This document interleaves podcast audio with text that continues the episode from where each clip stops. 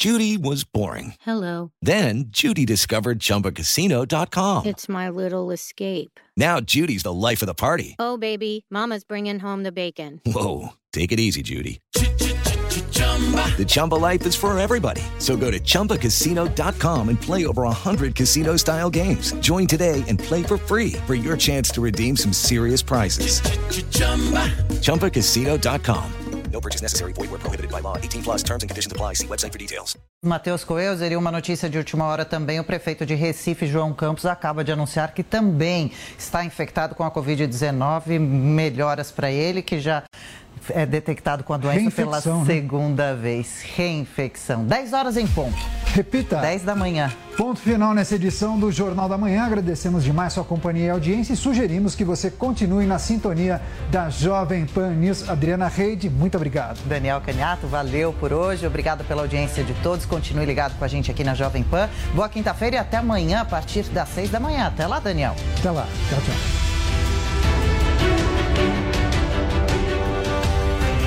Realização Morning Jovem Show. Oferecimento Lojas 100. Aproveite a Liquida 100 e feliz tudo novo com as Lojas 100. Ainda bem que tem. Ainda bem que tem. Ainda bem que tem o jeito fácil de comprar. Ainda bem que tem. Lojas sem preço baixo pra levar. Crediário promoção. Tudo que a gente sonhar. Embora prestação.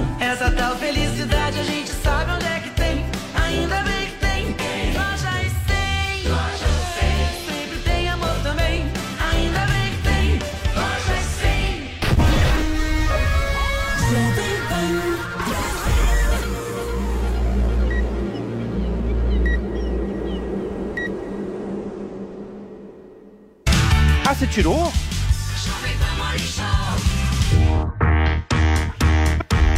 Começando o Morning Show desta quinta-feira, 6 de janeiro, é a sua revista eletrônica matinal, levando informação e debate até você.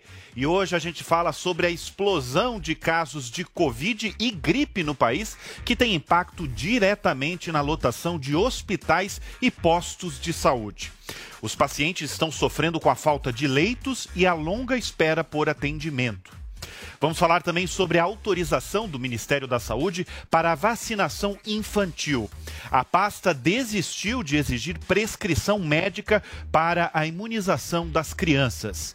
E também é destaque hoje a briga entre turistas em um hotel no Rio de Janeiro. Um americano nocauteou um alemão alegando injúria racial.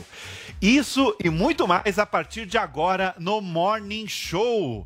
E a gente vai direto agora, a gente começa o Morning Show de hoje girando a nossa reportagem. Na verdade, a gente vai dar, falar daqui a pouco com os nossos repórteres para falar sobre a lotação dos hospitais e postos de saúde no país após uma explosão de casos de Covid e gripe. A gente vai saber o que está acontecendo em Brasília, a gente vai saber, é, falar com o repórter no Rio de Janeiro e aqui em São Paulo também. Nós estamos ao vivo agora, os pacientes já sofrem né, para conseguir um atendimento médico adequado. Nós vamos, nós vamos começar agora aqui por São Paulo, conversando com a repórter Camila Yunis. Camila, bom dia. De onde você fala? Oi, Bruno, muito bom dia para você, para toda a bancada do Morning e para todo mundo que nos acompanha aqui na Jovem Pan. Olha, eu falo aqui do bairro da Santa Cecília, próximo à Santa Casa. A gente já permeou aí São Paulo por um bom tempo, viu alguns hospitais, também UBSs e olha, a situação é complicada, viu? Muitas pessoas buscando atendimento aí com sintomas respiratórios e buscando também teste de Covid-19. Para a gente ter uma ideia, Olha, segundo dados da Secretaria Municipal de Saúde, no dia 4 de dezembro, a gente teve aí 359 atendimentos por sintomas respiratórios.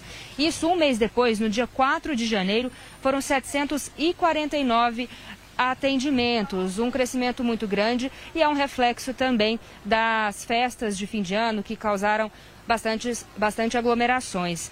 O secretário municipal de saúde, Edson Aparecido, ele disse que é, o crescimento da variante Omicron aqui no, no, na cidade de São Paulo é uma preocupação e o crescimento já está semelhante ao que é no continente asiático e também no continente europeu e que hoje os, os casos de Omicron representam em 52% desse sequenciamento. A gente vem notificando aqui na Jovem Pan um aumento também é, para nas buscas de teste de Covid-19, tanto em farmácias que tinham esses testes rápidos, a gente fazia é, esses exames de forma rápida e agora tem superlotação também nas farmácias para conseguir esses testes.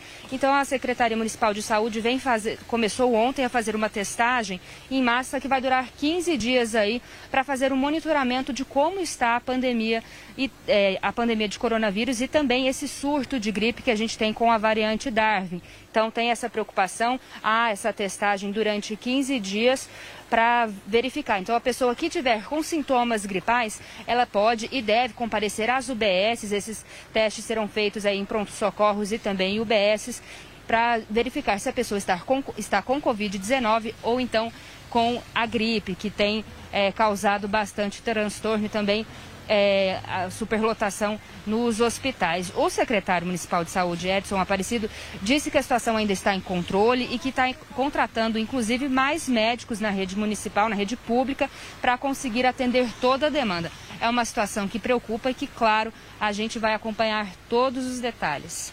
Muito obrigado, Camila. E a gente segue repercutindo a lotação dos hospitais, agora em Brasília, com a Paola Cuenca. Bom dia, Paola.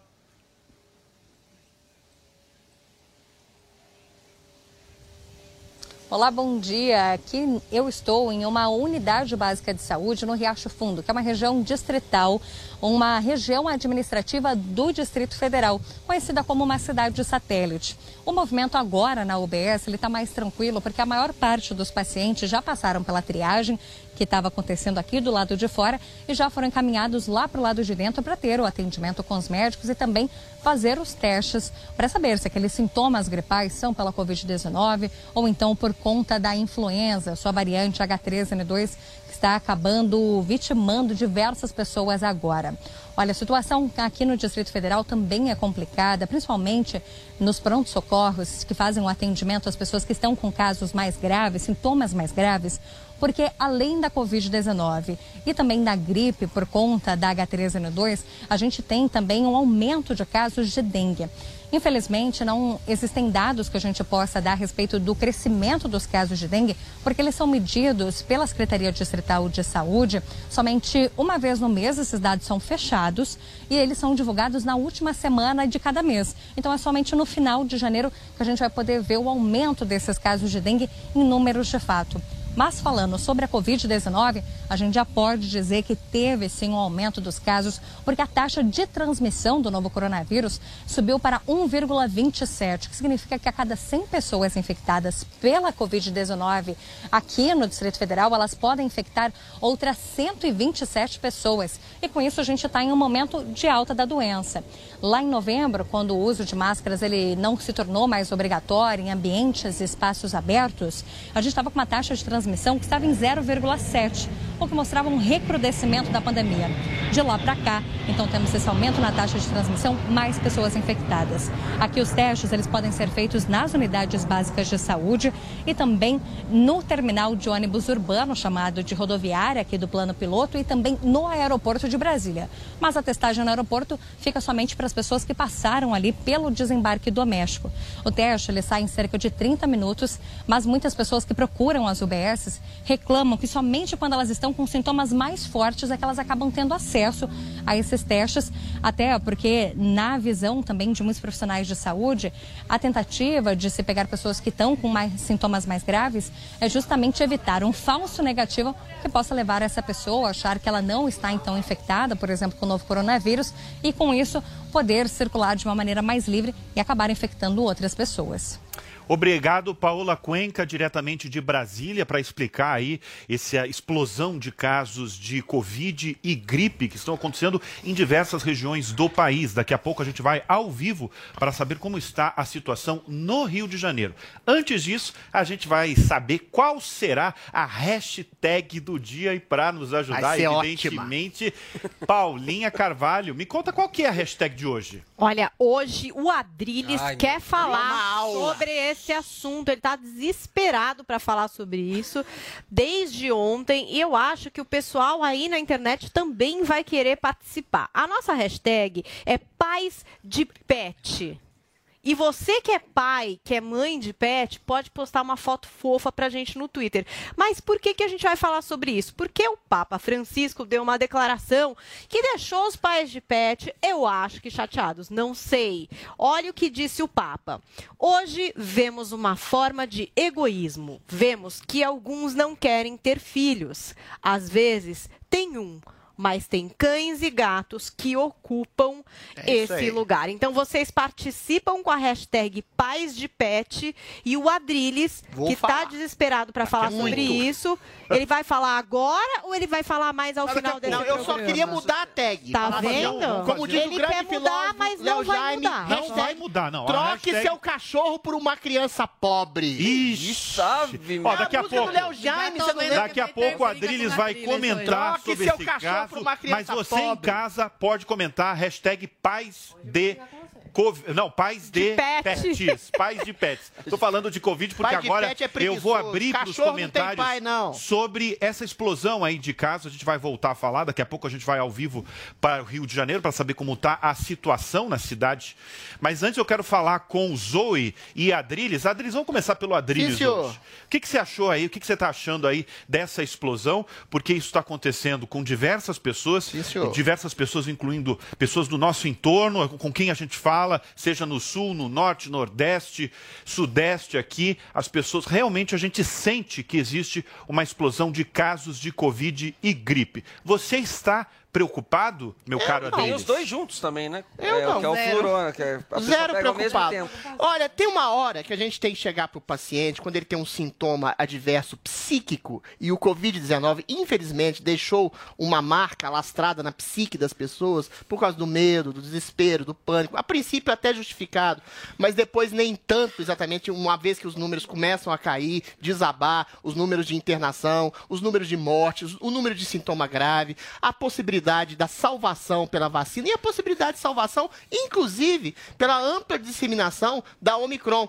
que o grande doutor Zé Balos apelidou de cepa de Deus. Por que, que é uma cepa de Deus? Porque você cria exatamente uma gripe, a gripe é sempre chata, mas não exatamente mortal em 99% dos casos. Então, eventualmente, você cria uma cepa menos letal e essa cepa cria a imunidade de rebanho que vai se somar à vacina. Então, eu acho que, inclusive, essas pessoas que estão, acome- estão indo a hospitais, grande parte delas talvez tenham sintomas até mais leves. Aí elas ocupam exatamente as UTIs, os postos de saúde, as UPAs, às vezes até desnecessariamente. Eu não estou exatamente diminuindo o, o problema. Existe sim realmente um problema, um surto de influenza misturado à Covid-19, só que. Mais uma vez, as pessoas estão vacinadas, os sintomas estão mais leves, as mortes por Covid-19 estão desabando. Então é a hora de chegar para o paciente coletivo e dar uns tabefezinhos aí falar, falar, meu querido, eventualmente existe um problema, você está gripado, mas fica um pouco em casa, nesse sentido, quando você estiver doente, toma canja de galinha, se medique, procure seu médico, não necessariamente acorra imediatamente a um posto de saúde, a um hospital, se você não tiver um sintoma um tanto quanto mais grave, que você pode, inclusive, superlotar o sistema de saúde, aí sim criando um problema real em cima de um problema abstrato.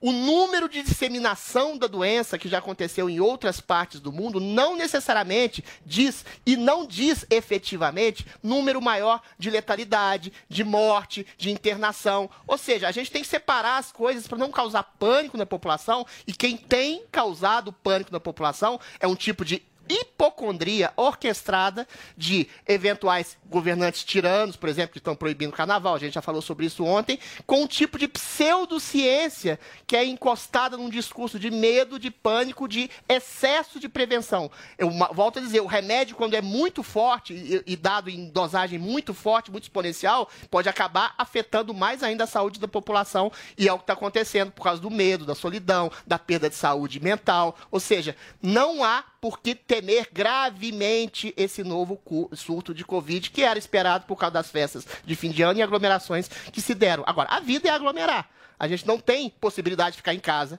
a vida inteira.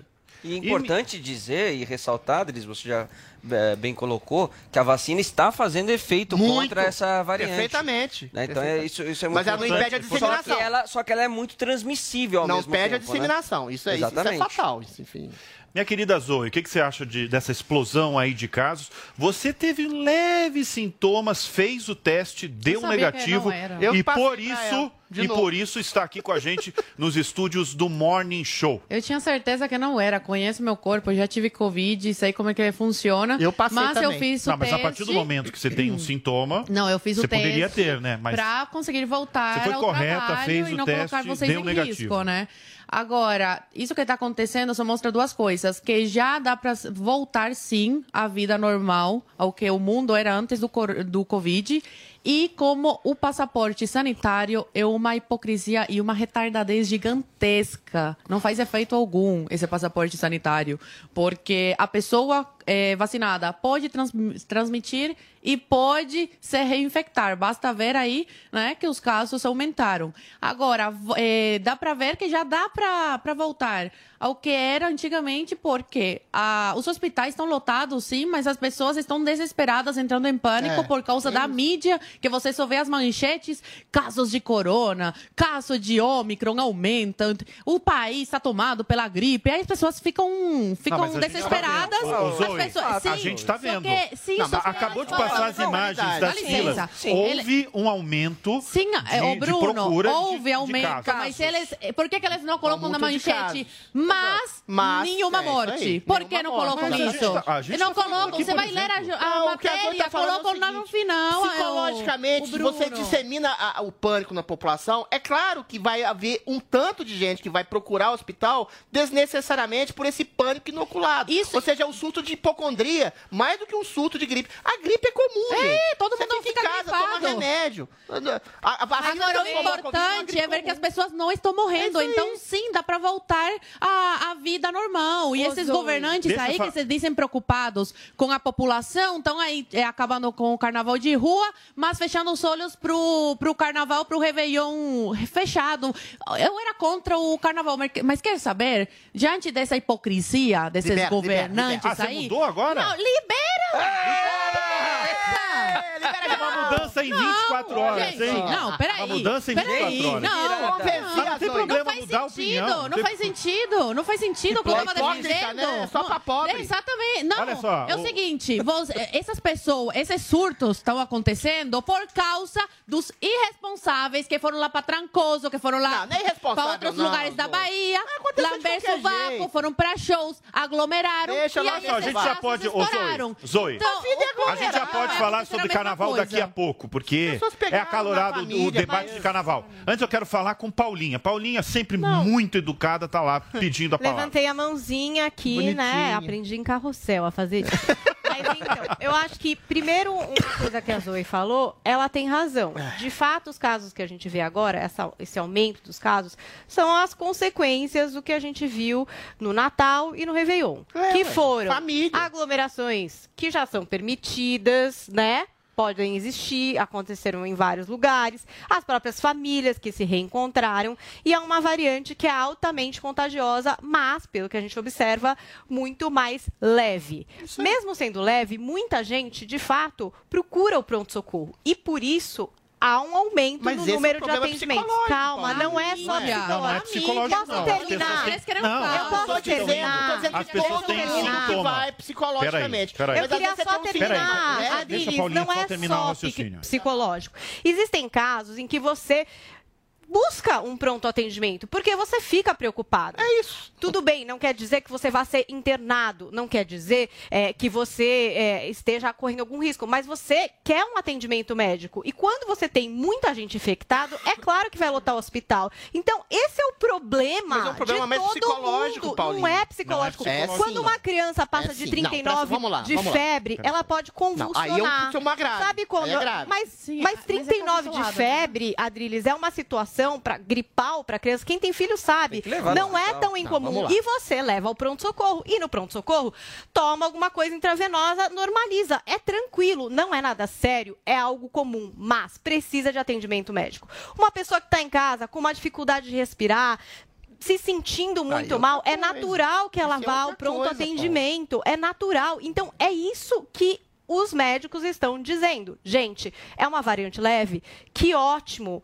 São poucos casos graves de internação? Sim, mas estão lotando os prontos-socorros. Mas E o que, lá, que acontece? Você tem equipes trabalhando, lá, então. sobrecarregadas, você tem médicos se reinfectando.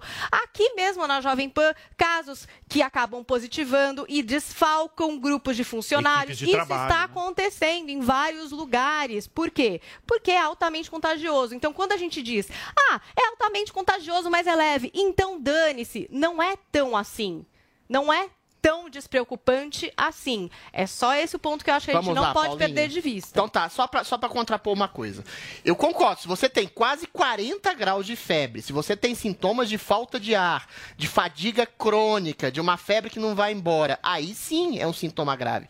A- o meu questionamento é, até que ponto esses sintomas graves realmente estão acometendo as pessoas ou a maioria dessas pessoas que tem algum tipo de sintoma que é absolutamente usual em gripe, como dor de cabeça, como febre, febre de 37, 38 graus, como algum tipo de cansaço, de fadiga muscular, estão exatamente não por esses sintomas que são clássicos de uma gripe comum, mas por uma, um medo circunstancial de uma infecção de uma Covid-19 ou de uma influenza, estão superlotando hospitais desnecessariamente muito mais por um tipo de medo, de pânico disseminado exatamente por essas notícias aterradoras, número de casos aumentando, ou por sintomas graves que realmente mereçam algum tipo de atendimento em UPAs, em postos de saúde, ou até mesmo uma internação. A minha dúvida é nesse sentido. Eu entendo, Eu acho que é quase uma resposta. Eu acho Não, que grande mas eu queria te dizer outra vai- coisa. A gente está numa pandemia e a testagem é importante exatamente para essa pessoa poder se isolar.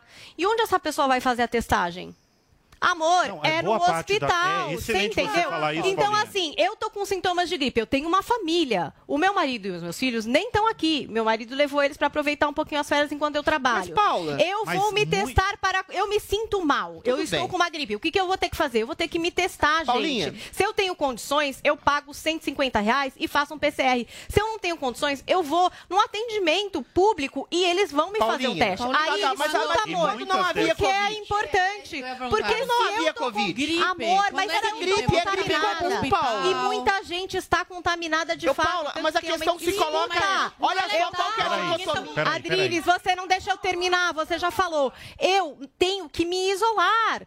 Quem está contaminado não é para ir trabalhar com um pouquinho de gripe, não interessa. Eu Eu, tenho que ficar em casa. Eu não quero que meus filhos voltem Ok, para minha casa. Antes do então, corona. assim, E antes do Quando corona, que gripe Amor, é antes gripe do comum. corona, não tinha corona, não tinha Mas a pandemia. corona virou Sim, uma gripe comum, Paula. Não, mas eu questão não é quero essa. passar pro meu filho, eu O corona virou trabalho, uma gripe gente. comum por causa Ah, da então vacina. você acha que tem de- quem tem sintoma de gripe, que Paulinha, pode ser coronavírus, tem que vir aqui. Paula, presta tem que atenção, vir aqui e circular entre Não nós. precisa ficar acha? nervosa. Calma, calma, calma. Paulinha, Sentido antes do isso, corona, sim, do desculpa, faz Covid-19, houve sempre na história da humanidade surtos de gripe. O que, que aconteceu com a vacina? E você, como eu, confiamos na vacina? Muito. A, a Covid-19 se transformou numa gripe comum. A questão é essa. Então, Então, é muito você mais uma acha que questão uma pessoa que testa positivo pode vir Todas aqui na as pessoas que testaram positivo Trabalhar, você nas acha décadas isso? anteriores de Não gripe, não isso, havia Adriles, na essa prática. histeria, essa psicose coletiva de todo mundo Não é histeria, o é protocolo Paulinha, sanitário, Se eventualmente Adriles. a Covid-19 se transformou numa gripe Mas comum, isso o que a gente tá tem hoje é uma é uma disseminação de gripe comum, Não vai acabar é Não, com questão nada, não vai acabar nunca. Peraí, peraí, vai acabar nunca. Em algum momento. Gente,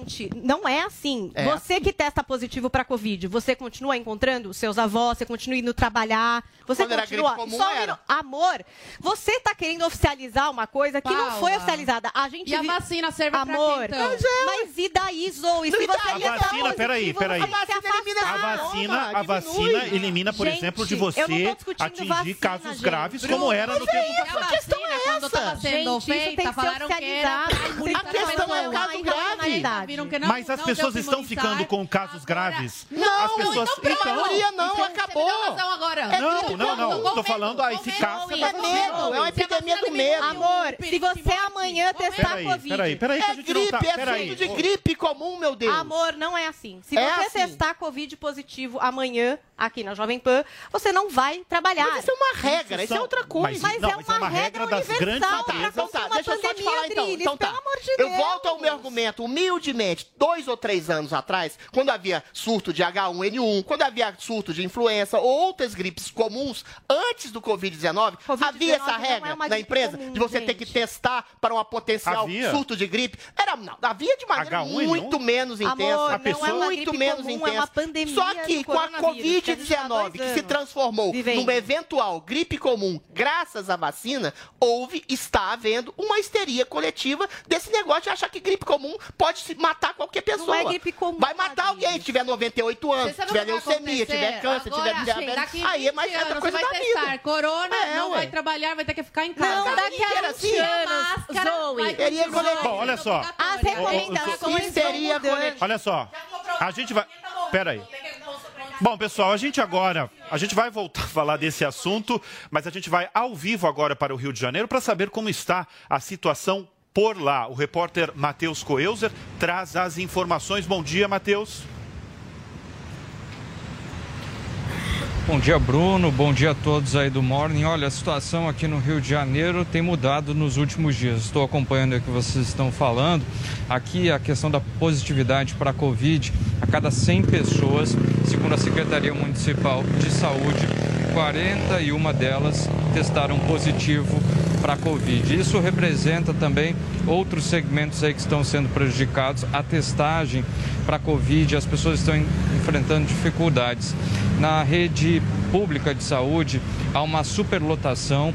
Tem pessoas esperando aqui no Rio de Janeiro cerca de quatro horas aqui na capital e na região metropolitana esse número ainda é maior, 8 horas chega a demora. Eu conversei agora pela manhã com o aposentado Dan Oliveira. Ele está aqui neste hospital, onde eu falo no Leblon, na zona sul do Rio de Janeiro, o maior hospital aqui da capital, e vamos ver o que ele falou. Bom, Nós estamos desde domingo, estou aqui nesse pronto-socorro ao lado do, do Miguel Couto. Estamos positivados para a Covid. A minha esposa está internada aqui no hospital. Está aguardando vaga para algum hospital de referência para Covid, que aqui não tem. Já reclamamos, já pedimos, já imploramos, já ligamos na central de vaga. O que nos passa é o seguinte: que ah, o nome da minha esposa encontra-se na lista, ah, mas não há vaga, não existe vaga, não tem vaga. Essa é a, a- a resposta que nos dão.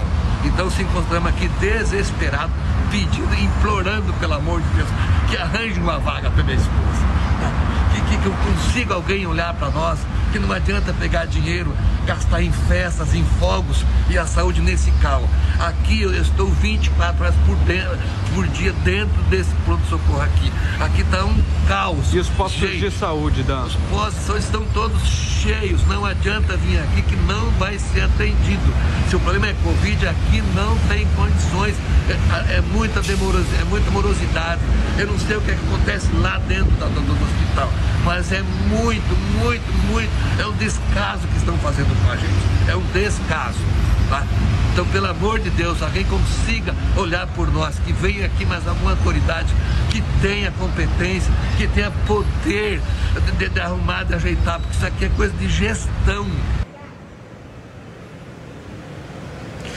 Bom, Bruno, assim como o Dan falou, a gente acabou de acompanhar aí outras questões também são referentes aos postos de saúde. Acabei de conversar também com uma funcionária, ela falou que está tendo que dobrar a carga horária e também faltam profissionais. Essa informação não foi confirmada pela Secretaria Municipal da Saúde. Para tentar contornar essa situação, o prefeito do Rio de Janeiro, Eduardo Paes, criou seis novos postos de atendimento. Há também uma questão em relação a toda essa testagem, é que, por exemplo, na rede privada houve um aumento de 52% né, na questão da testagem. O que as pessoas falam é que se está difícil para as pessoas que têm plano de saúde ou conseguem ainda pagar pelo teste, muito mais difícil ainda para quem depende da rede pública. Só para finalizar, então, a, a relação com a questão dos casos que aumentaram, segundo as autoridades, teria sido por causa das festividades aqui do final de ano. Cancelamento, então, da apresentação dos blocos nas ruas aqui do Rio de Janeiro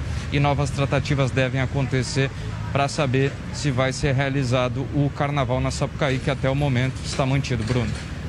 Matheus Coelzer, diretamente do Rio de Janeiro, para falar da situação do, desse aumento de casos de Covid e gripe em diversas regiões do Brasil. Nada melhor do que os nossos repórteres aqui da Jovem Pan News, em loco, aí, entrevistando pessoas e trazendo dados para comprovar que há aumento de casos de Covid e gripe no Brasil. E esse aumento de casos de Covid e gripe tem refletido no cancelamento do carnaval em várias capitais do país. Em São Paulo, os blocos desistiram de desfilar. Veja na reportagem de Carolina Belim.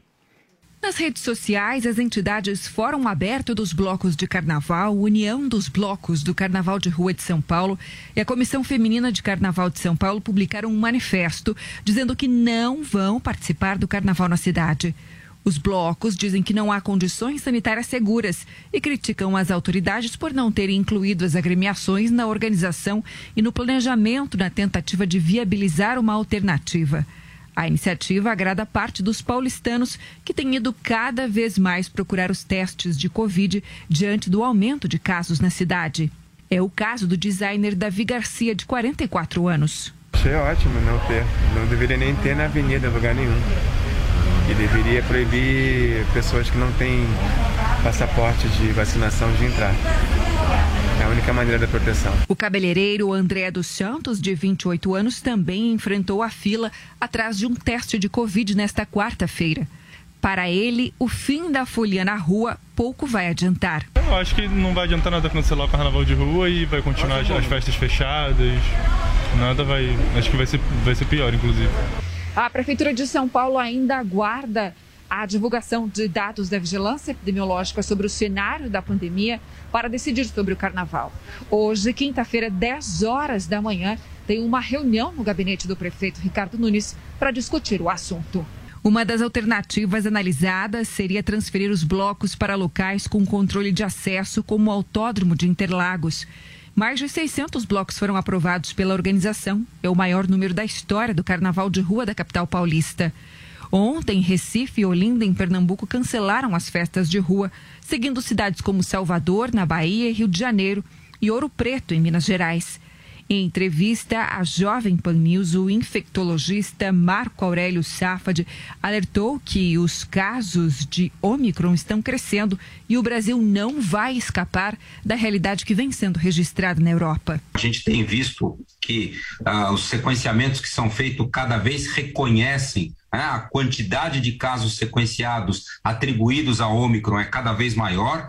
Então, essa é uma característica inexorável. A gente vai ver esse aumento a exemplo do que está acontecendo na Europa, do que está acontecendo nos Estados Unidos, no Canadá. O cenário não deve ser diferente aqui. No final do ano passado, várias cidades do interior de São Paulo já haviam cancelado as festas de carnaval antes mesmo da preocupação com a nova variante. Fala, fala quem está assistindo. Bom, e como a nossa repórter Carolina Belim bem falou na reportagem, daqui a pouco a nossa, Beat a nossa repórter Beatriz Manfredini pode a qualquer Linda. momento trazer novidades aqui no Morning Show sobre a decisão da Prefeitura de São Paulo se vai manter ou cancelar o carnaval de rua em São Paulo. Agora eu vou abrir para discussão, porque nós tivemos uma grande novidade no elenco do Morning Show, uma mudança de opinião que não tem problema nenhum em Graças a 24 mim. horas. Hoje, nossa Eu colega mudei. Zoe Martinez mudou a opinião. Quer dizer, carnaval, carnaval. tem que ter na Libera rua. geral. Olha, primeiro vendo a hipocrisia desses governadores, essas medidas que, que não fazem sentido algum,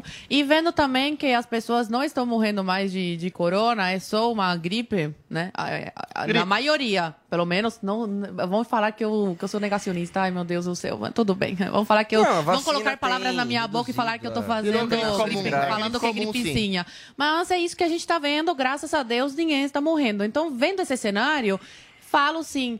Vão pra rua, cara. A gente só vê essa hipocrisia desses governadores que tomam medida segundo a conveniência e deixa muito claro cada vez mais que o genocida não é o Bolsonaro, não, viu? Mas essas pessoas aí, esses governadores que seguiam eh, pela ciência quando querem e quando querem ignoram. É isso que está acontecendo. Não faz sentido algum você proibir o carnaval na rua, na rua, que você está ao ar livre, pelo menos respirando o ar puro, e deixar então as festas né, aí, é, fechadas rolando. Vai acontecer que todo mundo vai pegar corona de novo e, graças a Deus, ninguém vai morrer. Bom, Ou, re- pelo é. menos, a maioria Deixa não. eu, só, deixa eu só recapitular aqui. Ontem, o prefeito do Rio de Janeiro, Eduardo Paes, decidiu cancelar o carnaval de rua na cidade e manter a Marquês de Sapucaí. Cara de pau. O, qual é a alegação dele Aí agora e de esse- muitos donos é, de camarotes ou mesmo quem trabalha diariamente na Marquês de Sapucaí durante o carnaval? É que lá você teria um controle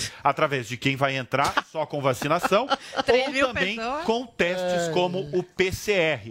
Antes de dar a palavra ao Adrilho Jorge, Paulinha Carvalho. Não, é que eu vi uma entrevista da Thaís Halinski, que é coordenadora da Comissão Feminina de Carnaval de São Paulo, e eu achei interessante um relato que ela trouxe, que parece que nos ensaios de carnaval eles fizeram eventos testes. Então, desde outubro, eles promoveram ensaios no que ela conta aqui, né? Em eventos menores, em condições controladas, com uso de máscara e solicitação de vacina. E o que eles observaram nesses eventos foi que, mesmo com essas condições controladas, houve uma explosão de casos de Covid. Mas as pessoas É, entravam, elas tinham que estar Eu, vacinadas. eu tô falando aqui o que ela contou. sim. Fez eventos testes desde outubro, nesses eventos pedindo a questão da vacina, usando máscaras, com menos gente do que no carnaval tradicional, e que mesmo nesses eventos houve a disseminação do vírus. Aparentemente, esses blocos de carnaval de Rua de São Paulo decidiu não participar do carnaval, achar que de fato é inviável, que seria de qualquer forma ali um lugar de transmissão. E aí vai até contra uma coisa que eu falei aqui, falando, pô, se- será que no lugar fechado, pedindo o passaporte da vacina e tal, pode ter menos disseminação? Ela diz que nos testes ela observou a disseminação, tanto que eles estão desistindo de fazer.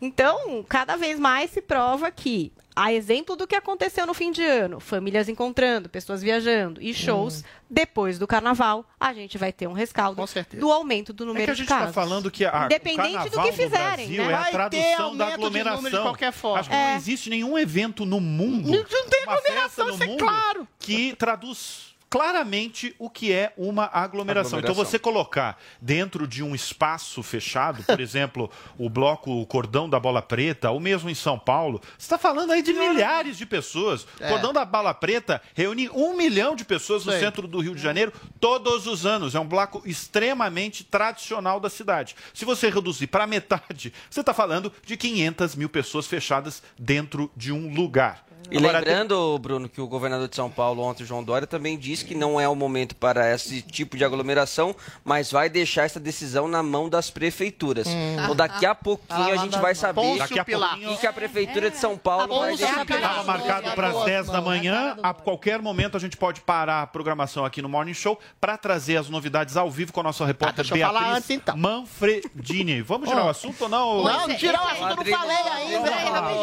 Adriles. 30 segundos. Ô, então. 30 segundos não. Ô, Peraí, vocês falaram pra burro. seja conciso. Não, não, não, não, não. Olha, Adriles, 30 você percebe como o Dori é um oportunista? 30 Tá lavando Não, as mãos agora, porque não, se peraí, der peraí, no vamos deixar o futuro... A gente tá. tá- Peraí, gente. A gente tá entrando nas raias da esquizofrenia nesse tipo de discussão. Há aglomerações por toda parte, a periferia nunca parou, tem baile funk, tem pancadão, os carnavais estão aí correndo soltos, os shows, os espetáculos, os bares, as casas de espetáculos, as pessoas aglomeram, vão pra casa de suas famílias em festas de fim de ano. Aí vem um sequenciamento de medida populista, pior ainda, medida populista de imposição de medo e desespero, principalmente na população pobre, e abrindo espaço para camarotes, para carnavais fechados, festejos em casas, em clubes, em, em- em- na, na, na Marquês de Sapucaí. E aí a gente vê que a- o patrocínio do jogo do bicho, por exemplo, no Rio de Janeiro, até de tráfico de drogas, às vezes, de algum tipo de coisa que faz algum tipo de pressão em cima de autoridades públicas. Ou seja, é um tipo de demagogia populista, de controle da população, de falsa segurança ofertada à população, de tolimento de liberdade, liberdade livre de trabalho, que carnaval de rua gera emprego, gera renda, gera ah, possibilidade de renda para vendedor ó, ó, ambulante. Ou Adriles, seja, é populismo olha as imagens. em cima da população. Olha as Todas as imagens. pessoas estão aglomeradas aglomerando, Olha as todas as que pessoas amigo- estão se encontrando. Existe uma hipocrisia latente, patente, nesse discurso vagabundo de autoridades e pseudocientíficos. Pior, isso Chega, joga chega, na chega, lama Lili. Esses comitês pseudocientíficos que ficam fazendo sinalização de virtude para uma- apoiar governos tirânicos uma- e não tem nada a ver com ciência. Olha, as últimas imagens que o nosso amigo Murilo Bezerra nos mostrou é literalmente a tradução da aglomeração no Brasil. O que, que acontece quando É tem tá carnaval discutindo de rua? Mas vamos girar o assunto aqui no Morning Show. O Ministério da Saúde desistiu de exigir prescrição médica para vacinação de crianças contra a Covid-19. Acompanhe a reportagem da Yasmin Costa. O governo decidiu que não vai exigir a prescrição médica para vacinar crianças a partir dos 5 anos de idade contra a Covid-19. O Ministério da Saúde mudou o protocolo e agora só faz uma recomendação para que os pais levem os filhos a uma consulta antes da imunização. O ministro Marcelo Queiroga disse que a medida levou em consideração o resultado da consulta pública, onde a maioria não concordou com a exigência da prescrição. Tá bom? Então nós queremos sim que os pais livremente procurem as salas de vacinação para buscar a vacina para imunizar os seus filhos, se for esse o desejo deles. Nós aqui estamos apoiando as decisões dos pais, porque o que todos nós queremos, eu, vocês, cada pai cada mãe do nosso Brasil, é por fim ao caráter pandêmico dessa doença. A imunização das crianças vai começar pelos mais velhos, com prioridade para os que têm comorbidade ou deficiência permanente, além de indígenas e quilombolas. A vacinação não é obrigatória, mas os pais precisam autorizar. A criança que não estiver acompanhada terá que apresentar um termo escrito de autorização, como já acontece com todas as outras vacinas. As crianças vão receber as doses pediátricas da vacina produzida pela Pfizer. Queiroga explicou que o imunizante tem uma dosagem diferente daquele distribuído para os adultos. É, a vacina é, Pfizer pediátrica é uma vacina que foi aprovada recentemente. No entanto, segundo dados do CDC, nós já temos mais de 8 milhões de doses dessa vacina aplicado e até o momento é, não foi feito nenhum alerta de segurança maior.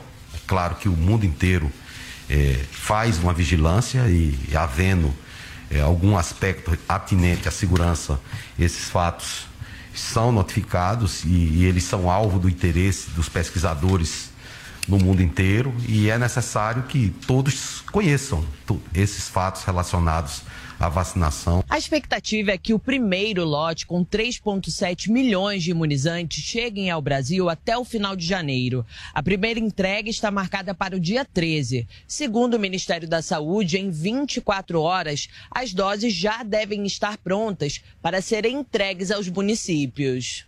As crianças vão receber duas doses da Pfizer, com um intervalo de oito semanas entre a primeira e a segunda dose. A secretária extraordinária de enfrentamento à Covid do Ministério da Saúde, Rosana Leite Melo, explicou que o intervalo maior entre as doses é uma forma de minimizar os efeitos colaterais do imunizante. Os estudos demonstraram em a população adulta que um intervalo maior do que 21 dias ele produz a concentração de anticorpos neutralizantes maior, então se traz um benefício, tanto é que o recomendado pelo Ministério da Saúde em notas pretéritas, né, não só assessorada pela nossa Câmara Técnica, mas também pelo que acontece internacionalmente, são oito semanas, porque se traz benefício. Alguns países estão utilizando 21 dias porque há aquela necessidade premente de que se complete o esquema vacinal primário devido à grande circulação do vírus.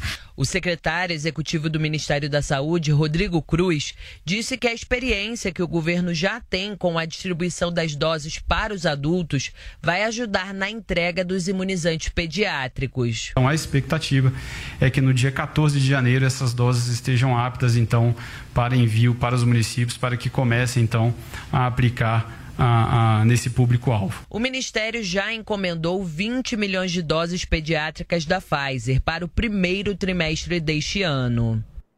Bom, e para comentar esse tema do- de- desse recuo aí do governo, a Adrilho Jorge vai começar a roda aí. Não, a questão é não me convenceu. Não me convenceu. Desculpa, Ministério da Saúde. A gente pode obedecer, a gente pode achar que a vacinação das crianças é uma coisa até em certa medida segura a médio prazo, a curto prazo, mas longo prazo a própria Pfizer diz. Os sintomas a longo prazo, a quarta fase da, da, da, da, da, da vacinação está sendo colocada neste momento e só terá resultados conclusivos a partir de 2023 e 2024. Então pesa na responsabilidade no Ministério da Saúde, da Anvisa e de um pai e de uma mãe que quiser eventualmente vacinar seu filho e arcar com os custos da possibilidade ínfima que seja de uma vacinação a longo prazo. Ontem a Bruna Torlai falou uma coisa que me tocou. Antes, eventualmente, mulheres e crianças eram salvas primeiro.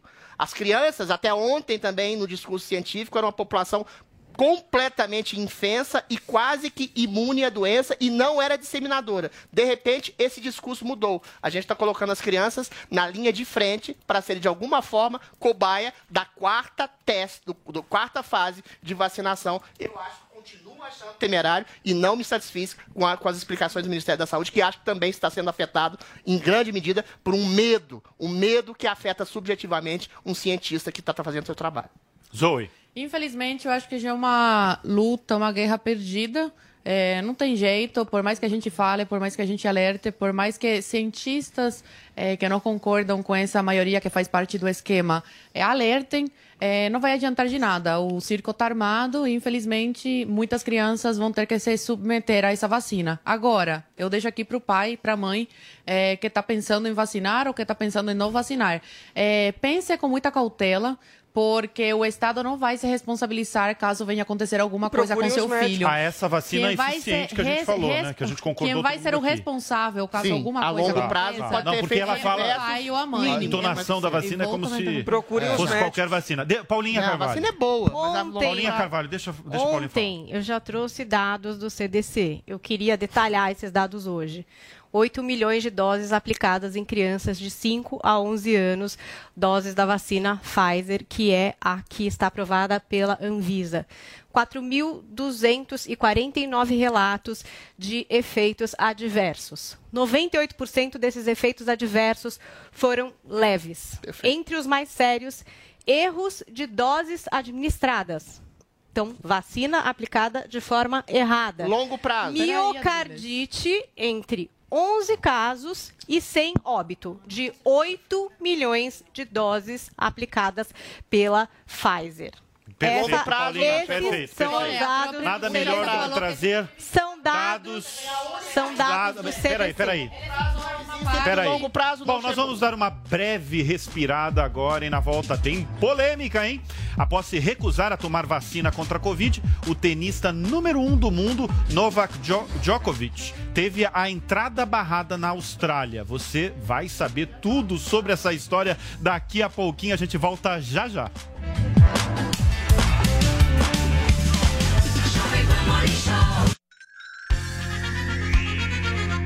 A Jovem Pan apresenta Conselho do Tio Rico. Senhoras e senhores, meu nome é Daniel Zuckerman e este é o Conselho do Tio Rico aqui Fala, na Jovem Pan.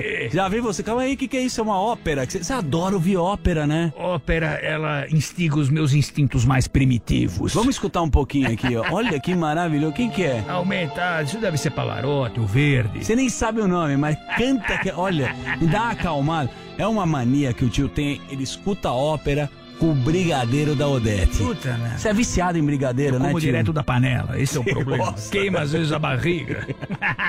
uma maravilha. Maravilhoso. Minha mulher fica louca que eu derrubo tudo no sofá. É, é uma maluquice sem fim. Tio, vamos pro conselho aqui.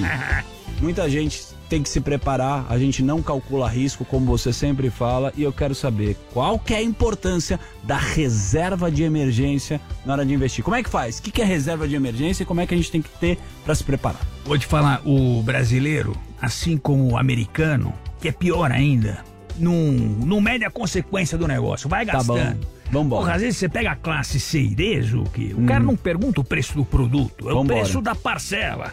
É isso aí. E eu falo o seguinte: money talks, É ou isso. seja, O dinheiro fala. manda. É isso aí. Fala, manda, e se você não tiver ele, ele não aceita desaforo. Então aquela turma que gosta de pagar que tem grana, puta, tô tô usando esse tênis, isso não sei o que, esquece. O que importa é dinheiro no bolso. É isso aí. De- Depois da saúde, é dinheiro no bolso. Entendeu? Então, quanto antes você começar, você não interessa se é um real, dez reais ou um bilhão. Se você tá, tem um projeto no teu negócio que Tá realmente ficar rico, o que importa é dinheiro no bolso, o resto é balela. Mas traduz a reserva de emergência pra todo mundo entender.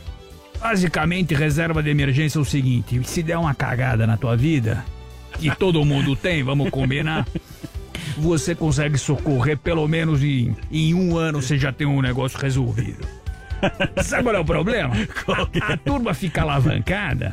Porra, paga aqui, paga parcela. No, eu falo pra Dona Odete, minha cozinheira. Tá. Falo, Dona Odete, se a senhora tiver parcela de alguma coisa, a senhora tá demitida.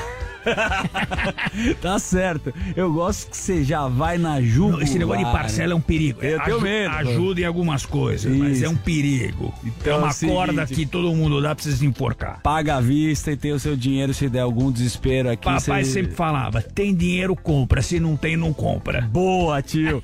Esse foi o conselho do tio Rico aqui na Jovem Pan. Você quer mandar um beijo grande pra quem? Vou mandar pra uma grande mulher, uma das mulheres mais elegantes. Quem é? Dulce Pugliese. Dulce Pugliese. Lembra do Edson Bueno? Edson Bueno da Mil. Edson Bueno da Mil, maravilhoso.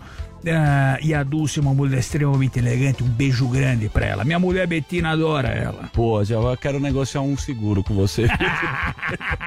Esse Um foi beijo o grande. Esse foi o conselho do tio Rico aqui na Jovem Pan. Conselho do tio Rico.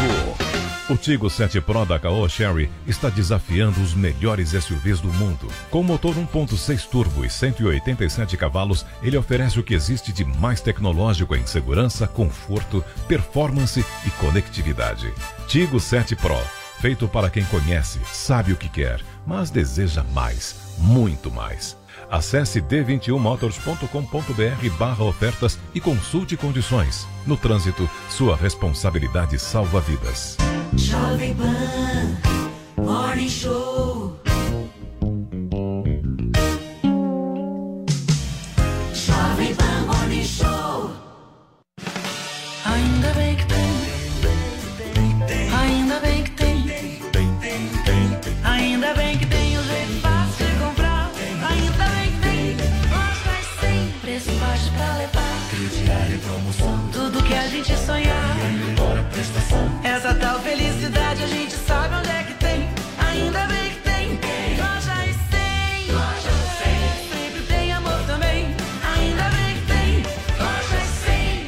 Panflix, a rádio que virou TV na palma de sua mão.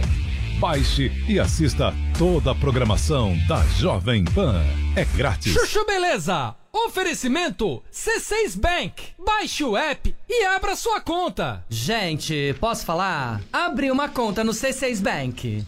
Ai, adoro! Não, sério. É muito fácil abrir, você não tem ideia. Bom, primeiro que não tem um questionário formal, tá? Você ficar preenchendo os dados, aquela chatice. A coisa toda é tipo um chat, que eles vão perguntando as informações, você vai respondendo. Parece tanto bate-papo que no final eu tava querendo ficar amiga da pessoa, já tava quase perguntando se o filho também estuda escola bilíngue. Ah, parece maluca, né? Não, para. Eu sei que é uma máquina que tá do outro lado, tá? Mas é que a coisa é tão natural que a gente até se confunde, né? Aí pra finalizar, você precisa tirar uma foto do seu documento e uma foto sua e pronto.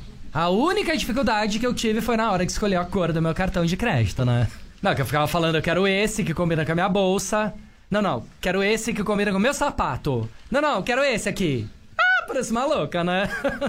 não, sério. Faz que nem a Sandra, amor. Abre agora a sua conta no C6 Bank. Doutor Pimpolho. É, com licença, doutor Bimpolho. Aqui estão os contratos pro senhor assinar e... Slindy, posso saber o que, que é isso aqui no seu pé? É, isso aqui, doutor Bimpolho? Isso aí fazendo barulho, meu. Ah, isso aqui é uma rasteirinha. Chinelo, né, Slindy? Hum, Chinelo não, doutor Bimpolho. É uma rasteirinha. Slindy, eu já não falei que é proibido o funcionário vir trabalhar de chinelo, meu? Você quer ser mandado embora? Falou, doutor Bimpolho. Por isso que isso daqui não é um chinelo. É uma rasteirinha. E qual a diferença, Slindy? É, o solado. É de couro, as tiras são de couro. Tem pedraria. Chinelo é de borracha. Ó, e quantas tiras ele tem? Duas. E um chinelo? É, também tem duas. Ó. E que altura tem o solado? É, meio centímetro. E chinelo? É, também meio centímetro. Sei. E faz barulho quando anda, né? É, faz. E o chinelo? Também. Então vai se f... Vai pra casa trocar esse chinelo. Vai, Sledinho. Saco, meu. Ai, tá bom. Horas depois. É, com licença, doutor Bimpolho. Sileide?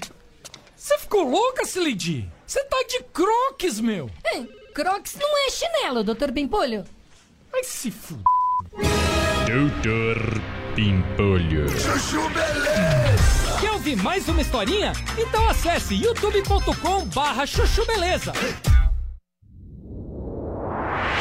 E aí, pessoal, são 10 horas e 53 minutos. A gente está recebendo o pessoal do rádio e a gente está discutindo justamente aquela cena do americano que nocauteou um alemão no Rio, que agora denuncia racismo. Paulinha Carvalho.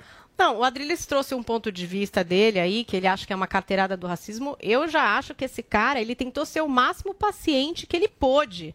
Ele tinha todo o direito de ser atendido primeiro. Ele é um cliente Diamond. Mas se o hotel socar? tem esse. Não, ele não pode. Só que a mulher veio pra cima dele. O marido também estava vindo. Ele fez, claro, ele poderia não ter feito, mas ele fez o que ele conseguiu fazer. O cara chamando ele de nigger. a mulher indo pra Mas cima chamou- dele. Os seguranças do Já, hotel não estavam contendo. Era pra ter pegado as esse casal. Não, esse casal já tava há 30 a minutos ali, dele. gente. A revolta é uma coisa. Pega o casal mas que não não é tá nada conseguindo se conter, se comportar de acordo com as normas. Retira esse casal do local.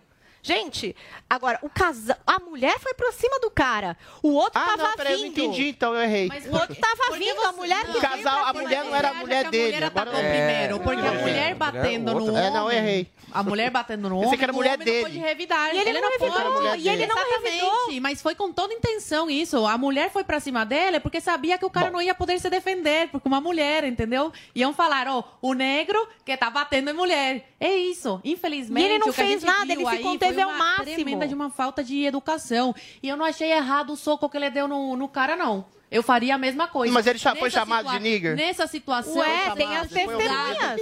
Tem as testemunhas que vão de poder você, com sendo humilhado certeza na frente falar. de todo mundo. Eu acho que nessa situação de cabeça quente, eu teria feito Você a faria mesma, a mesma eu coisa? faria a mesma coisa. Eu acho que a gente não pode justificar a justiça do olho por olho. Ai, Adriles, dentro você quer vamos- vamos- vamos Ah, ué, mas a questão é se todo mundo for agredido. Peraí, Adriles, vamos tirar o assunto, que agora o assunto é internacional. Nós vamos acionar o nosso correspondente internacional, Eliseu Caetano, porque o Grammy de 2022 foi adiado devido ao avanço da variante Omicron. Eliseu, bom dia, traz os detalhes pra gente. Oi, Bruno, muito bom dia para você, bom dia para toda a turma do Morning Show e, claro, para nossa audiência da Jovem Pan News. Brunão, antes de eu ir para essa notícia triste, né, por causa da variante Omicron, o Grammy 2022 foi adiado, a maior premiação da música internacional. Eu quero te dar os parabéns, está arrebentando aí na apresentação, viu? É, o nosso querido Paulo Matias está sendo muito bem representado. Obrigado, Eliseu, obrigado. Agora vamos falar sobre essa que é a notícia do mundo, né, das, ce- das celebridades aqui nos Estados Unidos hoje. O Grammy que aconteceria no próximo dia 31 de janeiro foi adiado e por tempo indeterminado. De acordo com os organizadores, o motivo, a pandemia da Covid-19 que cisma em continuar, que cisma em não ir embora. Uma nova data ficou de ser agendada, mas até o momento essa informação não foi disponibilizada para a imprensa e fica todo mundo aí na expectativa. Aliás, Bruno e a audiência do Morning Show, não é só o Grêmio que eh, esse ano não vai acontecer, pelo menos não na data prevista, né? Ano passado o Grammy também não aconteceu na data prevista, como a gente lembra e falou aqui no Morning Show, mas ah, o Globo de Ouro, como bem lembrou o nosso querido Vinícius, também foi cancelado, viu? Um dos eventos mais tradicionais aqui dos Estados Unidos, que normalmente dá o pontapé, né, na temporada de premiações de Hollywood, ah, também ah, vai sofrer uma alteração. Ele está confirmado, ele vai acontecer, mas os organizadores ainda não sabem é, é como ao certo ele vai acontecer. É, eles disseram o seguinte: vai ter o Globo de Ouro 2022. Não vai ter público, vai ter apresentadores, vai acontecer uma solenidade em algum lugar. Agora, como é que eles vão contar para nós, audiência, quem ganhou ou quem não ganhou o Globo de Ouro? tá aí uma informação que nem eles, os organizadores, souberam responder, porque ah, o Globo de Ouro 2022 não deve ser veiculado na televisão. Então fica aí a expectativa se pode ser veiculado na internet, né? Obrigado, Eliseu. Paulinha? Não, só queria dizer que o Globo de Ouro que tá num desprestígio completo, né? Atores dizendo que não vão aceitar o prêmio e tudo porque a gente teve aquelas denúncias de falsa, falta de diversidade e compra de votos também, subornam para escolher quem ganha e quem não ganha. Então, um desprestígio completo do Globo de Ouro. Vamos ver como é que eles vão se virar.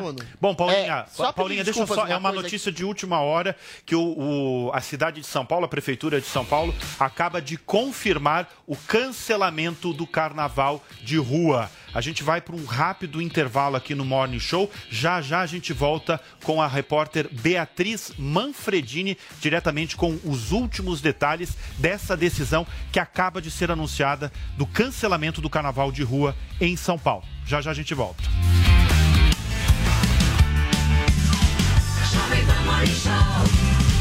O Tigo 7 Pro da Caoa Sherry está desafiando os melhores SUVs do mundo. Com motor 1.6 turbo e 187 cavalos, ele oferece o que existe de mais tecnológico em segurança, conforto, performance e conectividade.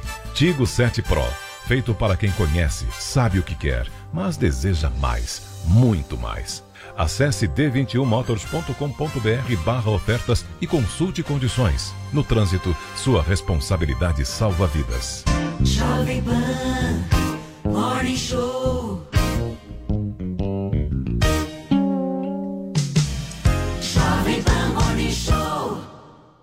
A Jovem Pan News chegou à TV e para assistir a nossa programação é muito fácil.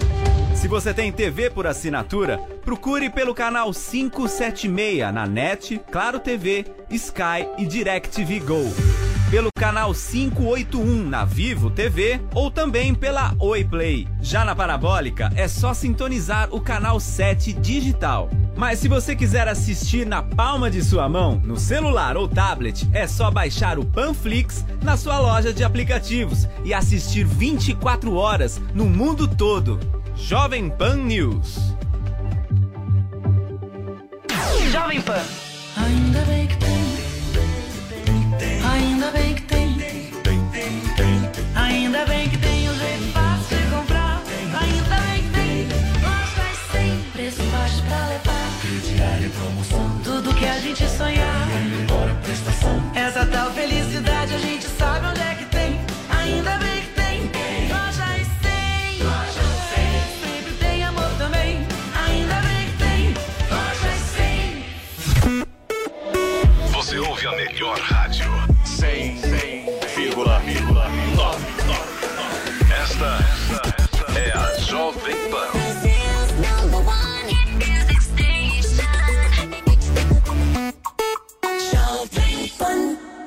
Você sabia que dá para fazer chamadas com tradução simultânea em tempo real usando o Skype e de graça? Eu falo português e chega em russo para a pessoa lá na Rússia. A pessoa fala em russo chega em português para mim.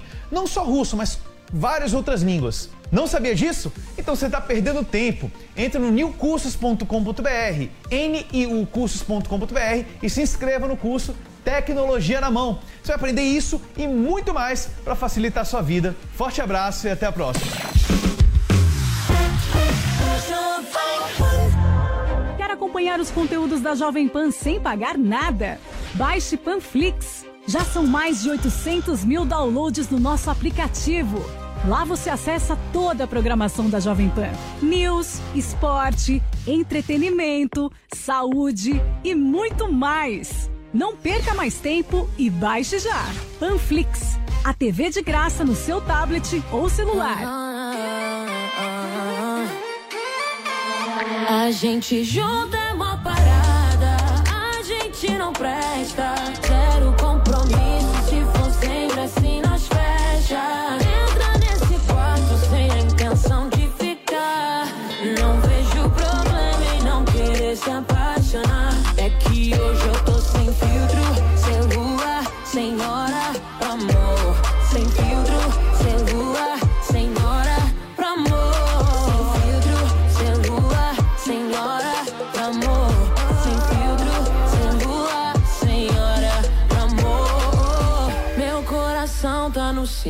vermelho, parado, sem medo, sem muita pretensão.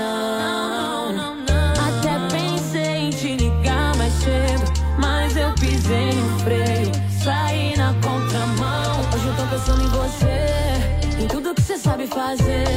Depois eu já não sei te dizer, mas eu te quero sem maldade, babe. Hoje eu quero boca a boca, R&B com pouca roupa. Fica louca, eu fico louca. Fica louca, fico. ah. A gente junta é mó parada.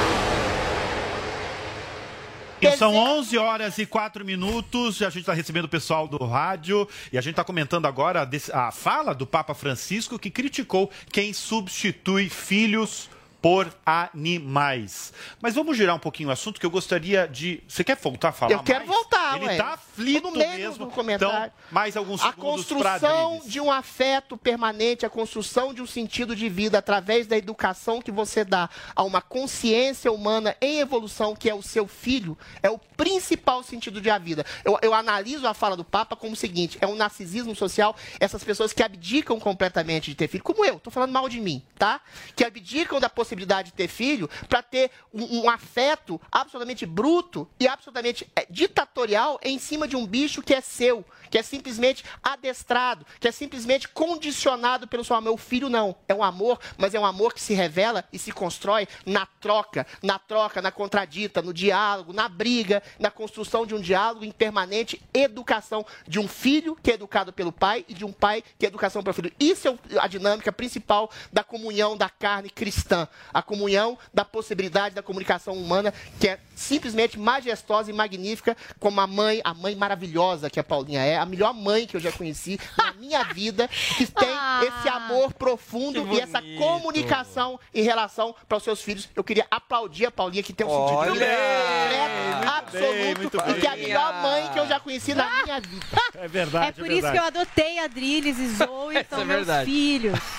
Ah, você não tem só dois filhos, então, não, eu tenho quatro. E tenho pets, hein? Um gato e um cachorro. Tá todo mundo lá, papa. Beleza. Bom, eu, eu gostaria agora de repercutir, antes de entrar, daqui a pouco a gente vai ter a repórter Beatriz Manfredini ao vivo aqui no Morning Show, para falar, eu falei aqui, comuniquei, notícia de última hora, que a Prefeitura de São Paulo anunciou há pouquíssimos minutos o cancelamento de rua, do carnaval de rua aqui de São Paulo. E eu gostaria de abrir os comentários aí para Adriles e Zoe. O que, que você falou? Na verdade, não foi uma decisão, ah, não foi uma grande surpresa, né, Adriles? Não, nenhuma. É o sequenciamento de medidas populistas de dirigentes que ouvem uma pseudociência. Mais uma vez, os números estão controlados de mortes, sintomas mais graves. Existe sim, a meu ver, uma histeria em relação à disseminação da doença, que pode até causar uma possibilidade de imunidade de rebanho, que se coaduna a, a possibilidade da imunidade pela vacina.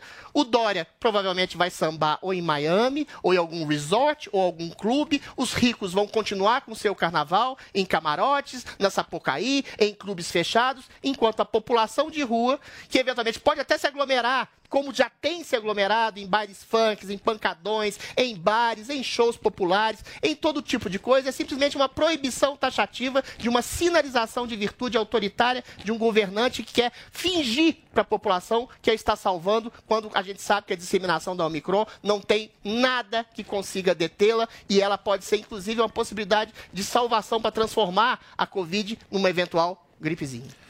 Bom, Adriles, pessoal, a gente tem uma outra notícia de última hora. O presidente dos Estados Unidos, Joe Biden, faz, na verdade, a Kamala Harris está fazendo um pronunciamento sobre a invasão ao Capitólio, que completa um ano hoje. A gente está com áudios. A gente está com áudio dela? Ainda não, mas daqui a pouco a gente vai transmitir aí o pronunciamento agora da Kamala Harris e daqui a pouco também do presidente americano Joe Biden, Ele tá falando vivo? evidentemente sobre um ano de invasão ao Capitólio, uma data é, emblemática realmente para os Estados Unidos. Não é, Adriles? Eu acho emblemática. Emblemática de um sentido de, de umas pessoas que estavam revoltadas, justamente revoltadas, mas fizeram uma injustiça enorme, invadindo uma instituição americana, um símbolo institucional, que foi o Capitólio. E é o, o marco básico de um populismo virtual progressista. Foi quando baniram Donald Trump, Donald Trump, que foi vítima de uma fake news orquestrada social, politicamente, culturalmente. Ele que falou que vocês marchem até o Capitólio, mas nunca mandou invadirem o Capitólio. Ele que disse que condenou veementemente a invasão, qualquer tipo de violência, qualquer tipo de agressividade. Ele que foi vítima de uma fake news histórica perpetrada pelo Partido Democrata, que o quis empichar de maneira completamente atabalhoada, pela mídia americana, que é hegemonicamente, assim como a brasileira progressista, que quis o empichar, pelo Twitter, por uma rede social que baniu um ex-presidente da República impondo uma fake news sobre ele. Eu acho que esse é o marco histórico do momento da mentira globalista que sufoca a verdade e conseguiu, e conseguiu praticamente destruir virtualmente a imagem de um ex-presidente da República que ainda está nos corações e mentes de boa parte do povo americano sob a circunstância de uma eleição muito suspeita que elegeu um dos piores presidentes dos Estados Unidos até agora, que é o senhor praticamente senil Joe Biden. Bom, a gente lembra agora, a gente está vendo imagens, daqui a pouco a gente vai ter o áudio, que a polícia prendeu mais de 700 pessoas envolvidas nesse caso. Quer dizer, a polícia, ela, ela teve, ela querendo ou não, foi ágil aí na prisão, na identificação e também na prisão dessas sete aí, centenas de pessoas envolvidas no caso, que eu imagino que deve ter até mais, né, Adriles? Imagino que sim, não. Foi um ato atabalhoado. Eu acho que o Donald Trump, até falando uma coisa também sincera também, quando ele coloca essa coisa da, da, da possibilidade de uma eleição injusta, que eu acho que foi, que é uma eleição meio esquisita, muito suspeita, ele até teve um arroubo de, de, de, de veemência, de incitar essa população a uma possibilidade de violência. Mas ele não fez. Ele não falou de maneira clara, invadam o Capitólio, o Capitólio, destrua a instituição, façam com que a Casa Branca seja um movimento do povo contra as eleições injustas e, e, e conspurcadas que a gente teve. Ele não fez isso de maneira taxativa, ele fez um discurso em alguma medida irresponsável, mas essa irresponsabilidade está na margem de segurança da liberdade de expressão.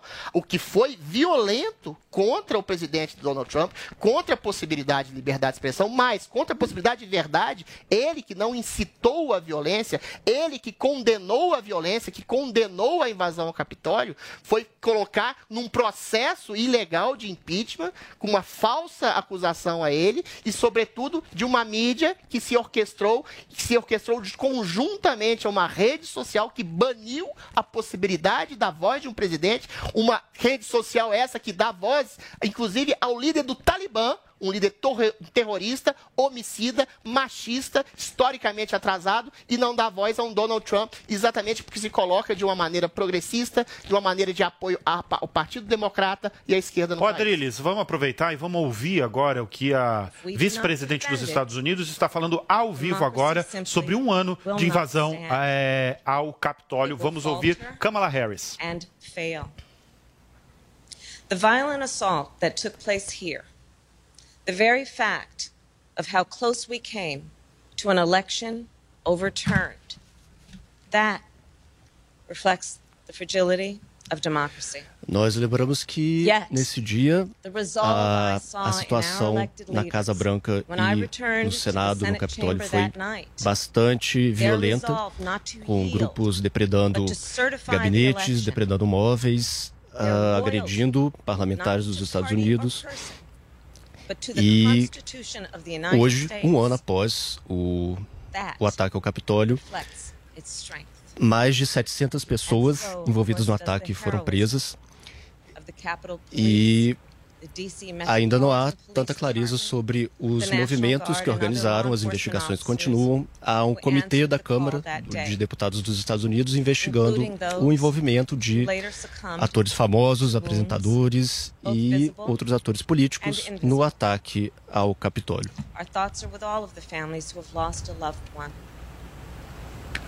You know, I wonder how will January 6th come to be remembered in the years ahead?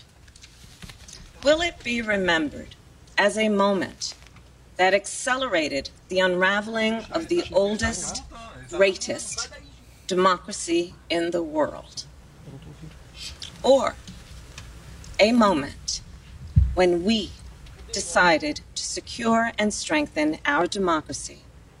E ainda ao vivo o pronunciamento de Kamala Harris sobre um ano de invasão ao Capitólio. Daqui a pouco o presidente americano Joe Biden também vai falar sobre essa data emblemática nos Estados Unidos. Mas agora, aqui no Morning Show, a gente vai girar o assunto.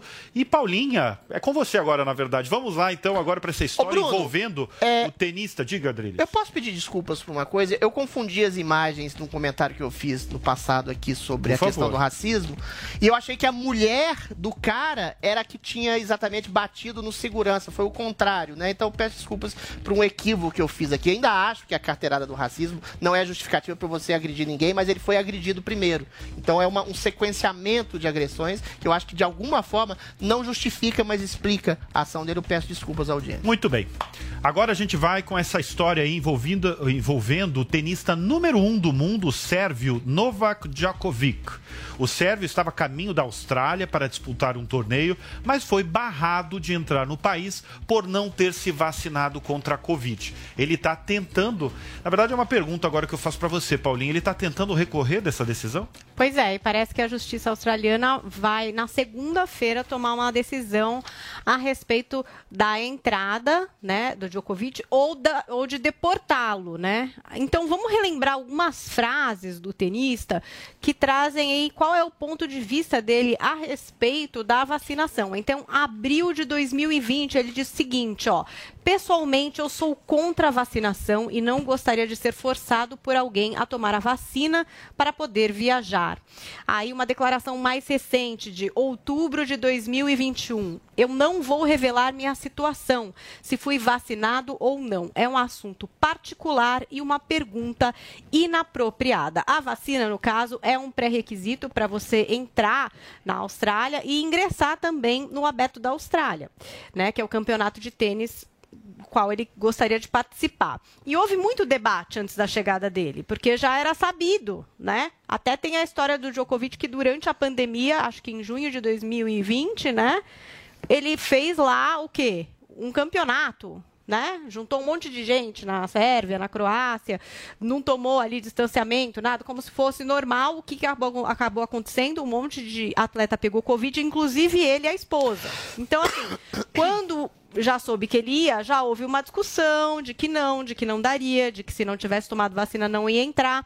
Mas aí teve uma informação do Australian Open de conceder ao atleta uma exceção médica para ele jogar mesmo sem comprovar a vacinação. E havia até uma especulação de que o Ministério da Saúde australiano tinha compactuado com essa decisão. Aí a gente viu que não. Na quarta, infelizmente, ele chegou ali e ó, ficou preso no aeroporto. Infelizmente ou Pa- felizmente, não sei, depende do seu ponto de vista. Muito aí. bem, Paulinha. Deixa eu interromper aqui, porque a gente vai voltar para porque o presidente dos Estados Unidos, Joe Biden, faz agora um pronunciamento sobre a invasão ao Capitólio, que completa um ano hoje. A tradução é de Bruno Caniato. Um presidente não apenas perdeu a eleição, mas tentou impedir que os ritos da Constituição fossem cumpridos. E queremos garantir que um tipo de ataque desse nunca aconteça novamente. United States Capitol. This is where the House of Representatives met for 50 years in the decades leading up to the Civil War. Aqui no Capitólio, onde os representantes do Congresso se encontram há Lincoln, 50 anos. Sat at desk 191. Above him, above us, over that door, Sobre aquela porta, sobre todos nós, is a sculpture na rotunda, depicting Cleo, the muse of history. há a escultura de Cleo, a musa da história. Em suas mãos, um livro aberto, no qual ela grava os eventos que acontecem no. Capitólio. as she has for more than 200 years. She recorded what took place. The real history. Por mais de 200 the real anos, ela registrou tudo o que aconteceu aqui, os fatos e a verdade, que a vice-presidente Kamala Harris acaba de compartilhar com vocês. Todos nós vimos com nossos próprios olhos o que a Bíblia diz. Você deve conhecer a verdade e a verdade vos libertará. January 6, 2021. Close your eyes. Feche os seus olhos. Voltem àquele dia. O que vocês veem? Rioters rampaging, Arruaceiros causando destruição, Confederate flag that symbolized the cause to destroy America. hasteando a bandeira confederada pela primeira vez sobre esse Capitólio. War, that never ever happened. Nem mesmo durante a Guerra Civil dos Estados Unidos, 2021, essa bandeira foi hasteada sobre essa construção. O que mais vocês veem? Uma multidão breaching the Capitol. American flags on poles being quebrando janelas, destruindo os móveis, Fire extinguishers being thrown at the heads of police officers. usando os mastros das bandeiras como lanças. Assaulted those police officers, dragged them, sprayed them, stomped on them. Os agentes da força pública foram atacados por esse grupo. Mais de testify. 100 policiais foram feridos naquele dia. One officer called it, quote, a mid medieval battle. Um policial disse, entre aspas. Era uma batalha medieval. They've repeatedly asked since that day, how dare anyone, anyone, diminish, belittle, or deny the hell they were put through? Ninguém pode diminuir ou menosprezar Rioters menaced these halls. a situação infernal que ocorreu naquele dia. Speaker of the House, literally erecting gallows to hang the Vice President of the United States of America. What did we not see? O que nós We didn't see a former president who had just rallied the mob to attack, sitting in the private dining room Nós vimos um ex-presidente em seus aposentos privados, assistindo a toda a destruição e fazendo nada durante horas, enquanto os policiais arriscavam suas vidas capital under siege. neste ataque ao Capitólio. Não foi um grupo de turistas, foi uma insurreição armada.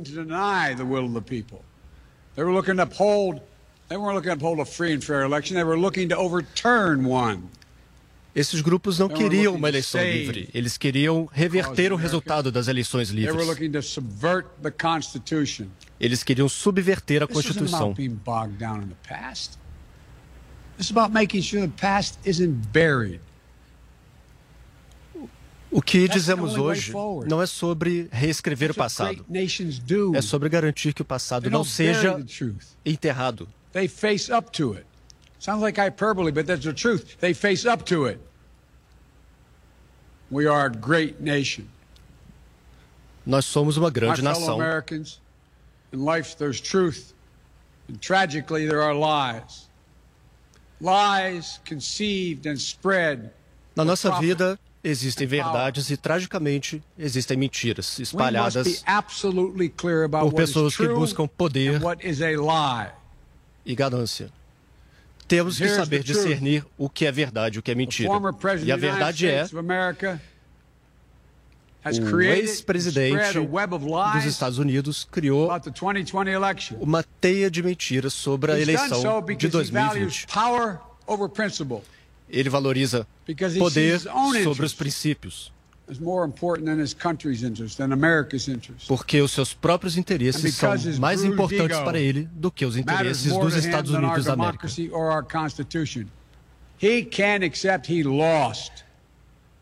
Ele não consegue aceitar 93 United States que ele perdeu, mesmo que muitos senadores, seu próprio procurador-geral e o próprio vice-presidente de sua gestão what 81 reconheceram a sua derrota. Todos vocês votaram por um novo caminho. He has done what no president in American history, the history of this country, has ever, ever done. He refused to accept the results O que o presidente, o ex-presidente Donald Trump fez. Nenhum presidente jamais fez neste Well, país. some courageous men and women in the Republican Party are standing against it, trying to uphold the principle of that party. Muitos homens e mulheres corajosos do, do Partido Republicano estão enfrentando esse posicionamento. O partido de Abraham Lincoln, de Eisenhower, de Ronald Reagan, de George Bush e George W. Bush. And not the rule of a single man, I will always seek to work together with them. Sempre trabalharemos com os republicanos para enfrentar o governo de um homem só. Se compartilharmos os valores da democracia, tudo é possível.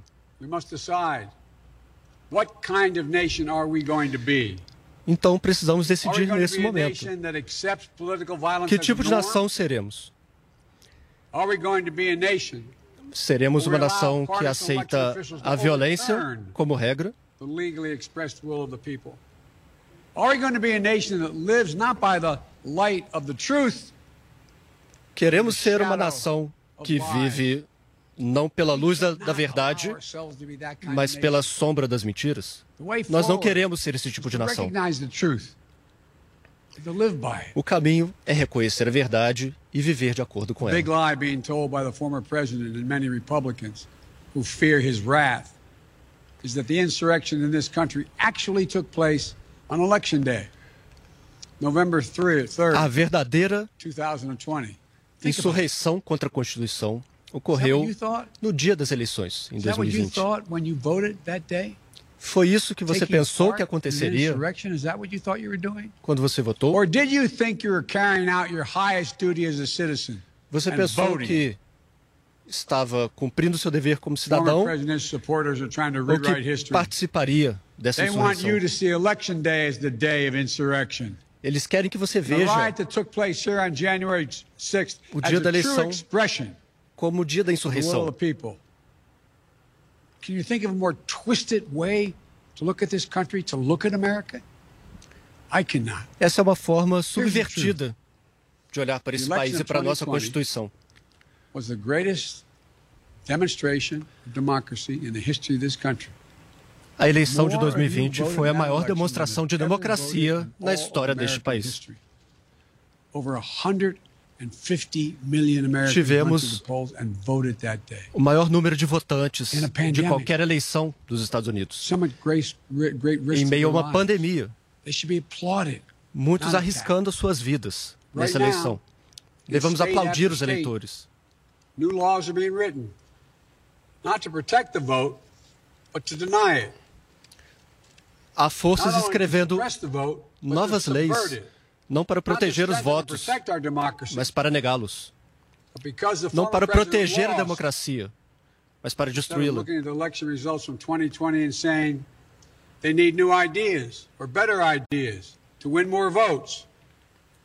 The former president and his supporters have decided the only way for them O ex-presidente is to suppress your vote. e seus apoiadores decidiram que só havia um caminho para a vitória, que era suprimir os votos dos eleitores.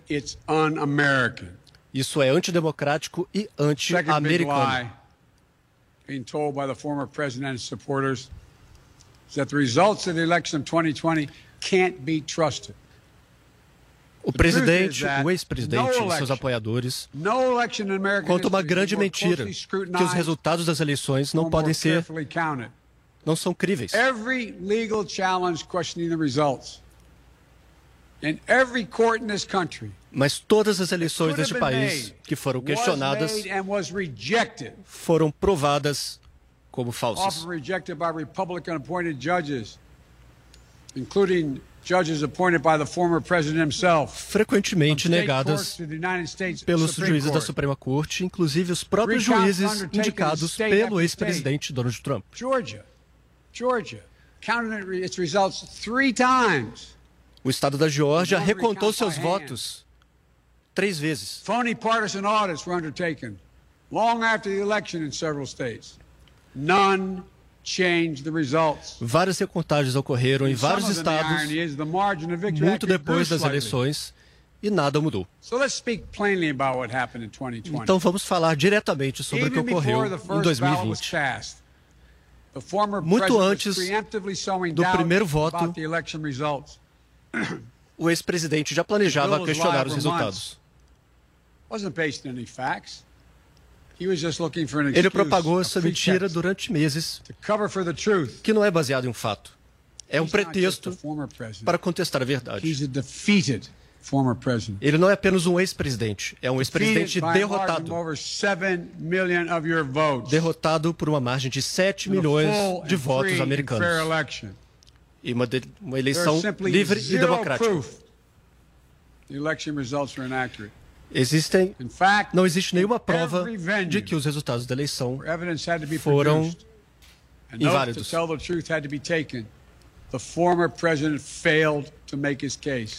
O ex-presidente Bem, a gente fracassou. encerra a edição de hoje do Morning Show. Muito obrigado pela sua companhia. Vocês continuam a acompanhar o pronunciamento do presidente americano Joe Biden aqui na programação da Jovem Pan News com o Headline News. Até amanhã. Tchau, tchau. Eu sou Fabi Ribeiro, já para essa edição com Bob Marley.